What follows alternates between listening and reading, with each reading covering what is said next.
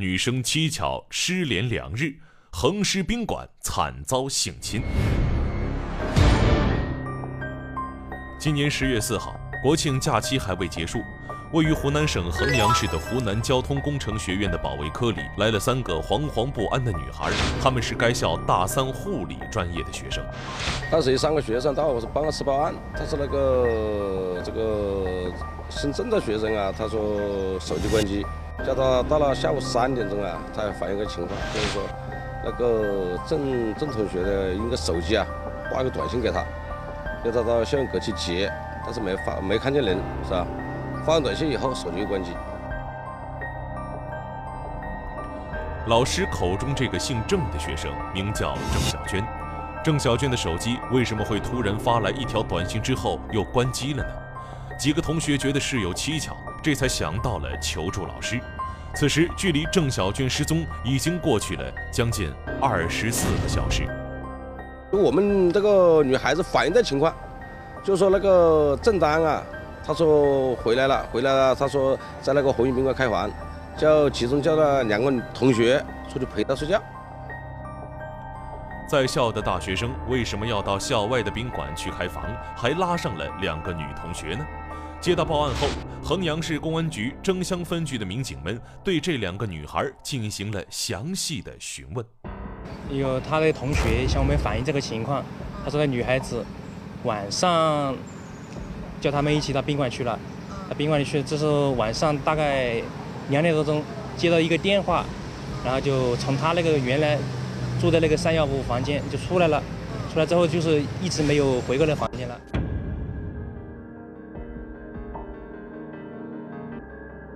这个来接郑小娟的人是谁呢？由于郑小娟离开宾馆的时间是凌晨，加之湖南交通工程学院位于衡阳市的郊区，交通不算便利，警方认为郑小娟离开之后，很可能就在学校附近的宾馆里另外开房过夜。啊，就是到那周围的宾馆都去找，所以找了很长时间。当时对这个案发现场周边进行了视频追踪。几个小时之后。警方在学校附近一家名叫香园阁的宾馆里发现了线索，在这家宾馆的五零六房间，当民警和学校的老师将厕所的房门打开之后，一具女尸呈现在大家的面前。就是我去厕所看一下，我把那个厕所门推的推不开，第二推，把它强行把它推开了，这个发现一双脚，是一个女孩子侧卧在里面。人啊，倒在这里面，这个头啊，嗯，就夹到这个墙壁下，嗯，这个形象是，呃，他的脸像啊是一个裤衩。死者正是失踪了将近两天的郑小娟。经过法医初步勘查，在死亡之前，郑小娟遭到了性侵。她的下身牛仔裤已经被脱到膝盖膝盖处，然后上半身是裸露的，啊，那个死者的阴道处发现了。精那个精液，以及从他的脖子处发现了掐痕。民警推测，凶手是将死者强暴后掐死在床上之后又扔进卫生间的。由于房间内没有太过打斗的痕迹，这就说明郑小娟无力反抗凶手的暴行。对方应该比郑小娟强壮得多。那么是谁杀死了年仅十八岁的郑小娟呢？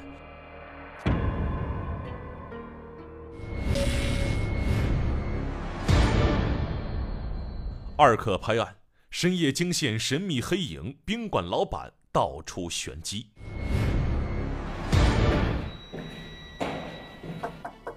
凌晨时分，被一名神秘的人约了出去，几小时后，郑小娟便遇害身亡。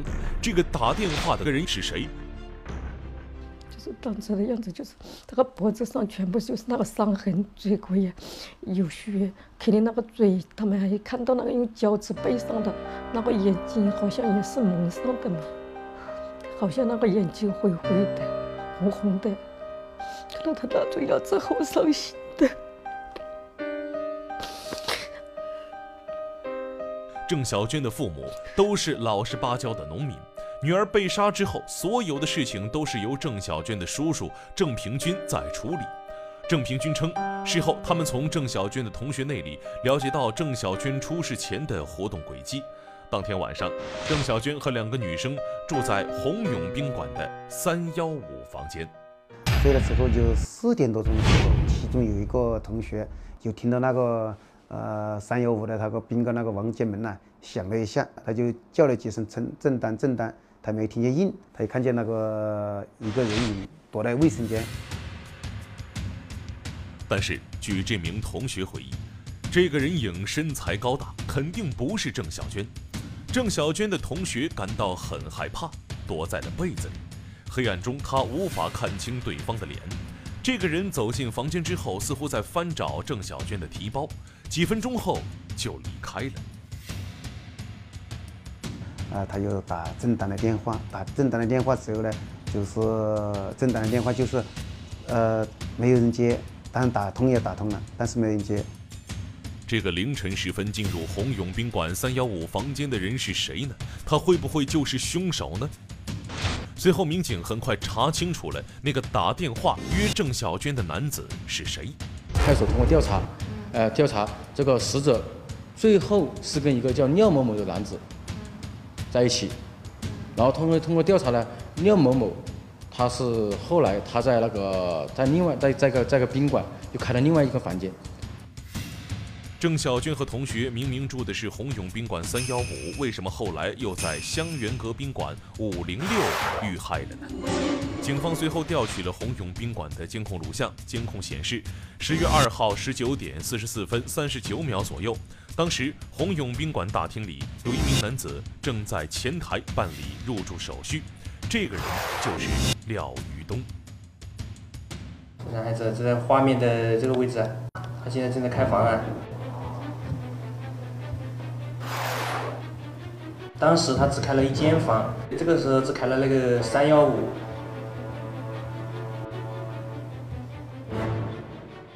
二段监控视频显示，十月三号一点四十分二十秒左右，郑小娟拿着手机走下楼梯，走出了宾馆，似乎在接电话。第三段视频显示，十月三号两点四十一分四十二秒左右，郑小娟和廖于东一起从宾馆的楼梯上下来。由于大厅已经关灯，郑小娟拿着手机照来照去，和廖于东似乎在找什么东西。后面这个女生是受害人，这个是这画面当中，这个是开房的男子，他们是在底下找房卡。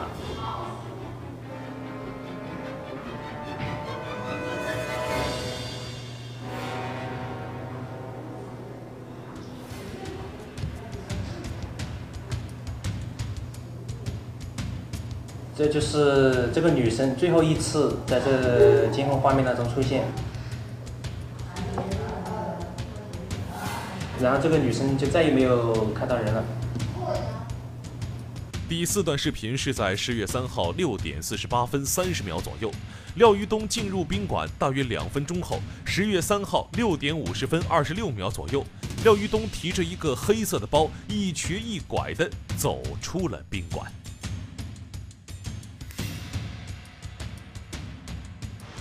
在这个六点五十的样子，和这个开房的男子，这就是那个女孩子的那些带来的行李啊，也离开了现场。据红永宾馆的老板娘回忆，当时廖玉东来开房的时候，曾经和自己有过交谈。知道他什么时候来的都不知道。哦，但是哦，你哎，我们我不知道，因为这里有摄像头啊，啊有记有记录的。哦，那个男的是一个人来的。呃，男的是一个人来的，他是他朋友来这里看两间房，嗯，看两间房，他是有，他说他有朋友来这里玩，看了两间房，因为他是住在这下面的，没多远，就是住在这下面，他在这里。眼熟。嗯，肯定熟了。但是最终廖玉东只开了一间房，老板娘将三幺五房间安排给了他。如果有求救性的话，肯定有人去救噻。这里下面都有人住啊。警方随后在红永宾馆调查到，廖于东当天晚上并不是为自己开房，实际的入住人就是郑小娟和她的两个同学。呃，我我还说他，我说你你男的开房，你怎么带女的这先去了？因为这个我们，他说闻一下你这个东西不好干预，这是吧？让人奇怪的是，郑小娟和她的两个同学为什么会在校外的宾馆入住，并且让廖玉东帮自己开房呢？他们为什么不回寝室呢？他们和廖玉东又是什么关系呢？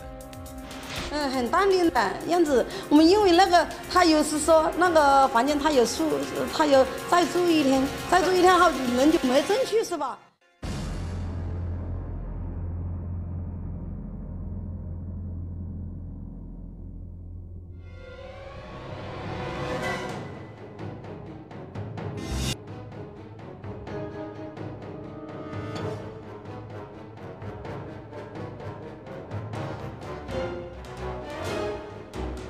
那么案发当晚究竟发生了什么？这个时候最重要的就是找到嫌疑人廖玉东。调取那个宾馆的视频，啊，这个视频呢，啊，他开了房间，然后呢，啊，呃，三号下午五点钟呢，就再没回到宾馆去了。民警调查后得知。廖玉东是湖南省衡阳市衡阳县人，于是办案民警立即赶赴他的老家进行蹲守，希望能够发现此人的踪迹。另外，我们组织的警力对案发现场周边的入口设卡进行检查。其次，我们在那个在案发现场对案发现场，因为怕这个廖某某嘛，他有可能还会回到。会不会再回到案发现场之类的？民警调查得知，廖玉东在湖南交通工程学院所在的呆鹰岭镇有一个关系颇为亲密的朋友，平日里两人经常在附近一间民房里一起打麻将。安排一组人赶赴这个赶到这个民房，当时我们这个民房是四层楼，当时我们上去的时候，在三楼的时候就听到四楼是个平台。就听到四楼平台上面有个男的说话。这套民房从一楼到三楼都没有人居住，整栋大楼里就只有一人在窃窃私语。抓捕人员呢，就慢慢靠近，然后然后发现这个在四楼平台这名男子，就打刺破的男子，正是那个重大嫌疑人廖某某。于是我们马上将他控制住。廖玉东，二十四岁，湖南省衡阳市衡阳县人。审讯过程中，犯罪嫌疑人廖玉东交代了他强奸杀害郑小娟的经过。但是令人惊讶的是，廖玉东声称他开房是在帮郑小娟和其他两个同学的忙，他也没想到自己会变成杀人凶手。可是郑小娟又为什么会在次日凌晨残忍地裸死于宾馆卫生间呢？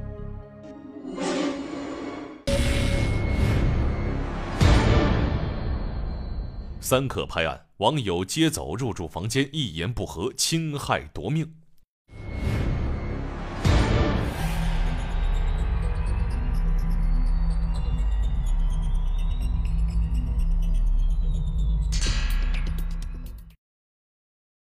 在犯罪嫌疑人廖玉东落网之后，衡阳警方召开了新闻发布会，对女学生郑小娟死亡一案公布了相关信息，并向媒体公布了事发当晚的监控录像。据犯罪嫌疑人廖玉东交代，他和郑小娟是网友，事发时两个人已经认识几个月的时间了。但是到目前有四四五个月了。啊，四五个月了。对。怎么认识的？在就在那个学校附近那个新世界溜冰场，我就我就问他我去接接他接他可以不？他说他说好啊。然后我说你是要住学校还是要住住旅社？他说开开房间。家里面比较穷嘛，他可能放暑假的时候啊，他在外面打工，挣一点钱贴补一下那个什么学校的费用、生活开支呢。原来，为了自己赚学费，暑假期间，郑小娟一直在贵阳打工。据郑家人介绍，郑小娟已经有男朋友，两个人的感情还算稳定。来学校之前，郑小娟是居住在贵阳的男朋友家里。可能在那打工认识一个呃男男朋友，十月二号，他他就贵阳坐车返回衡阳来读书了。他九点多钟的时候，廖龙龙。嗯，在火呃火车站接她过来的。明明有男朋友，为什么却经常和廖玉东在一起呢？案发当晚到底发生了什么？据廖玉东交代，案发当晚他用自己的身份证帮郑小娟和她两个同学在红永宾馆三幺五开了房间。然后到了那个房间，然后把门一开，我没进去，我就直接就走了。走了之后，我就下到那个当时那个旅馆斜呃右手斜斜对面那里吃吃夜宵的。在宾馆附近的一家夜宵摊儿，廖玉东独自一人吃饭喝酒。据他回忆，当天他心情不好，喝了一瓶白酒和六瓶啤酒。时间到了第二天凌晨一点多，已经有些醉意的他给郑小娟打了一个电话，找了个理由把对方从房间叫了出来。后来我心里想的是，我说他们明天上课了，然后拿那五百块钱还没有拿，然后就就打个电话叫他叫他下来拿钱。廖玉东说。郑小娟从红永宾馆出来后，他们两人就到原香阁宾馆又开了一间房。廖玉东说自己和郑小娟认识之后，对方一直对自己有意思，想要发展成为恋人关系。但是廖玉东喜欢的却是郑小娟的同学尹巧巧。当时我们跟他们三个都是一起认识的，不是说我先认识他再认识那两个。他们身边有个我是是是想去追，这个的的确有。那个廖龙龙。他是看中那个云巧巧，他是约郑丹出去，他约郑丹出去的时候呢，是是要呃郑丹给他引线，引荐那个云巧巧给他。呃，找另外一个女同学，也是这个死者的同学，啊，就找这个女同同学呢，啊也把她骗到宾馆里来，然后这个女同学不肯，这个死者也不肯，啊，就是发生了争执。据犯罪嫌疑人廖玉东说，年仅二十四岁的他，早在三年前就和妻子离了婚，之后他就来到离家不远的湖南交通工程学院当了一名蛋糕店的蛋糕师。几个月前，他认识了郑小娟的同班同学尹巧巧，他很喜欢尹巧巧。事发前三天，自己却和尹巧巧吵了一架。本来我跟那个尹巧巧嘛，就就他突他突然那两天不理我嘛，然后就把钱给她之后，我就。跟郑达说，跟那个尹巧巧单独单独谈一谈嘛，到底是怎么回事嘛？他同意了吗？就是没没同意。廖玉东称，在他看来，郑小娟千里迢迢从贵阳回到衡阳，深夜和廖玉东一起到别的宾馆开房，但是一进房间，对方却说让他找同学出来，这让郑小娟非常气愤。他叫郑丹去叫那个尹巧巧出来，啊，可能郑丹家又不同意，不同意，他让那个他那个就呃廖龙呢，就对郑丹就呃强奸了嘛，又是塞了他，一一一手应该一手掐住他的脖子吧，然后就把他拖到那个洗手间嘛。我现在现在我头脑清醒，我我也不知道我到底为什么掐他。醉醺醺的廖玉东和郑小娟发生了激烈的争吵，随后廖玉东将郑小娟强奸后掐死，并将尸体藏在了房间的卫生间里。当时应该，我现在想一想，如果我那个用那个自己的心理去描述一下了啊，应该当时说，我对我对你们这么好，我帮我这点小忙都不肯，然后可能可能之后心里会产生这种。那个加上那个酒去刺激刺激这个神经了，可能就动了这个念头。第二天，廖玉东来到了朋友家中躲藏了起来。这个家伙很冷静的，啊，杀了人以后，但是这个死者的同学啊还跟他联系过，啊，就是找这个人找不到了，问他哪里去了，他说我也找找不到。残忍杀害十八岁女大学生郑小娟，事后并不跑路，仍冷静地面对郑小娟的同学。这个年仅二十四岁的廖玉东，到底是个怎样的人呢？对不起他们，把把把女儿养这么大，就被我这样杀害了。如果有，如果如果来生有机会了，我。我会愿意替郑丹尽孝不？但是不求他们原谅。